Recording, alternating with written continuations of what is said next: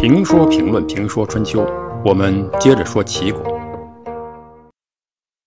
管仲的运气真好，一生中竟然能遇到两个不计前嫌、大气包容的人。一个人一生能遇上一个这样的恩人，就已经相当不容易了。管仲一生却一下遇到了两个，有了这样两个包容的人，管仲要是不成才，就有点对不起后人，更对不起这两个人了。因此。也可以说是这两个人成就了管仲，而这两个人中，第一个起关键作用的就是鲍叔牙，因为用常人的标准来看，管仲根本就不是什么好人、能人。管仲名夷吾，字仲，称字是对人的尊敬，因此我们知道他叫管仲，而不大知道他叫夷吾。管仲是安徽营上人，用道德标准来看，管仲不是什么好人。怎么这么说话呢？《史记》就这么记载的。他年轻的时候，曾经和鲍叔牙一起做生意，挣了钱就自己多拿，而给鲍叔牙少分掉。您要是遇到这样的人，会怎么想？小人物一个，铁哥们哪能这样做人做事？但人家鲍叔牙忍了。实际上，鲍叔牙不是忍，而是根本就不生气。鲍叔牙从不觉得管仲是个贪财之人，只不过是因为他家贫，多分一点贴补家用。这自然是掩饰。实际上，管仲的确贪财好利。人谁没有点缺点？实际上说，齐桓公成就大业以后，管仲富贵的可以跟国君相比拟。拥有华丽的三龟台和国君的宴饮设备，尽管齐国人不认为他奢侈僭越，人家那么大的功劳该人家得，但管仲的好财本色还是得到了很好的体现。鲍叔牙遇到麻烦，常常请他给出谋划策，结果他的计策反而使鲍叔牙更加困顿不堪，陷于窘境，简直就是越帮越忙，越帮越乱。成事不足，败事有余，谁会喜欢这样的人？但鲍叔牙喜欢。鲍叔牙不认为他笨，而是认为管仲不走运。后来管仲好不容易弄了个官当当，干了没几天就被国君炒了鱿鱼。鲍叔牙觉得不是管仲不成器，而是老板不识货。管仲这是没遇到好的老板。管仲也参加过几次战争。但每次打仗，每次都逃跑，这样贪生怕死、一打就跑的管跑跑有何长处？但鲍叔牙不这么认为，他认为呢，这是因为管仲孝，管仲家有老母，他不是怕死，而是怕老母没人养。这问题是谁家没有老母？管仲辅佐公子纠，公子纠基本上算是一个不错的老板，至少是一个潜力股，有望成为国君。但是经过管仲的辅佐，杀竞争对手没有办成，却汇报成事情已妥，结果公子纠被杀。人家同僚少乎为之寻难，而他却贪生怕死，甘受屈辱，让人求敬。这样的人真的好像不知道什么是廉耻，这哪像什么人才？怎么看都不像。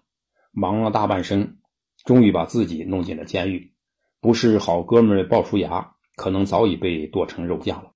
若真有这样的人站在我面前，我看不出他有什么能耐。但是鲍叔牙真的了不起，宽容、包容、识人。鲍叔牙侍奉齐国公子小白，管仲侍奉公子纠，俩人呢是竞争对手。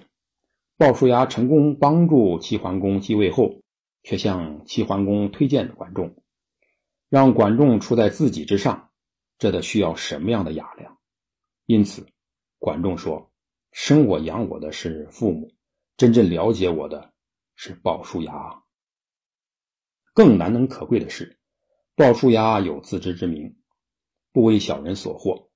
管仲病重以后，齐桓公考虑他将不久于人世，问他是否可以让鲍叔牙来接替他为相。当初正是鲍叔牙的推荐。管仲才做了齐国的国相，现在是管仲回报鲍叔牙的时候了，但管仲却推荐了别人。